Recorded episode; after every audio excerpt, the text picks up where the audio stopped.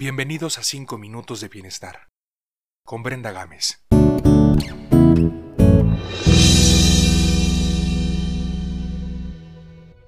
De acuerdo a Cicerón, los hombres son como los vinos.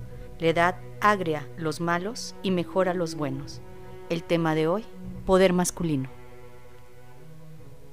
En el capítulo anterior de 5 minutos, hablamos de poder femenino quiero recordarte que ambas características de poder femenino y masculino pueden estar presentes en todos los seres humanos.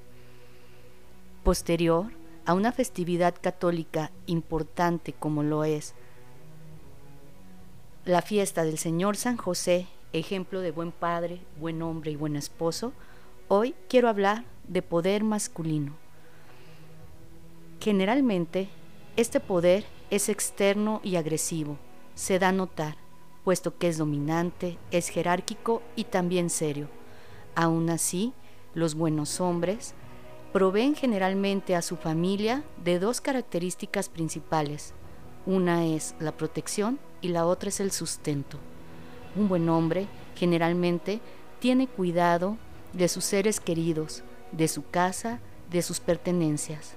También está al pendiente de la provisión de su familia, que a nadie le falte nada, no solamente económico, sino está al pendiente de la seguridad de la casa. Hablar del poder masculino es hablar también de determinación. ¿Te ha tocado ver que generalmente los hombres son más prácticos? Que dicen sí y es sí, que dicen no y es no. Estas características son muy importantes no solo en el mundo actual, sino a lo largo de la vida de las personas. Además, los hombres tienen una capacidad de visión, saben adelantarse a ciertos hechos y saben dónde hay buenas oportunidades. Así también saben detectar dónde hay peligro.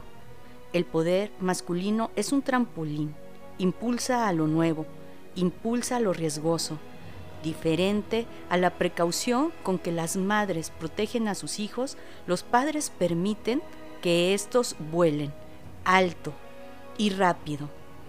Es más fácil de medir el poder masculino. Es porque verdaderamente se puede cuantificar, no solo por los días que pueden estar presentes como padres, como esposos o como hijos, sino porque también los hombres tienen una forma de hacerse presente que vuelve más fuerte a una familia, a una comunidad. La aventura es parte también de las características masculinas. Los hombres son capaces de explorar en nuevos territorios, son amantes del campo, entre otras cosas.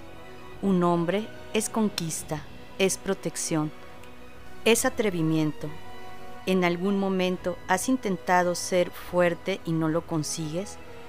¿Qué te parece si a partir de hoy integras características masculinas a tu vida?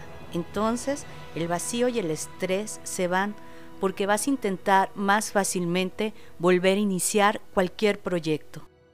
En consulta psicoterapéutica me toca escuchar frecuentemente que hay mujeres, principalmente jóvenes, que prefieren tener amigos varones a relacionarse con su propio género femenino. Ellas hablan de que encuentran mayor sinceridad y mayor franqueza en este género. La propuesta hoy es que cualquier persona pueda integrar en su vida de forma equilibrada el poder masculino y también el femenino. Me despido mencionando algunos dioses importantes a lo largo de la historia de la humanidad. En Grecia, Zeus era no solo el dios del universo, ejemplificaba poder. En Roma, Marte es considerado el dios de la guerra, la guerra era necesaria no solo para la conquista, sino también para poner a prueba el temple de las personas. Y nos despedimos con Tlaloc, un dios mexica, de la lluvia, del relámpago. Necesitas que tu vida sea iluminada, permite que un hombre llegue a ella. Quitémonos de esa vieja idea que todos los hombres son iguales y malos. Hay hombres valiosos que enriquecen la vida de las personas. Hasta la próxima.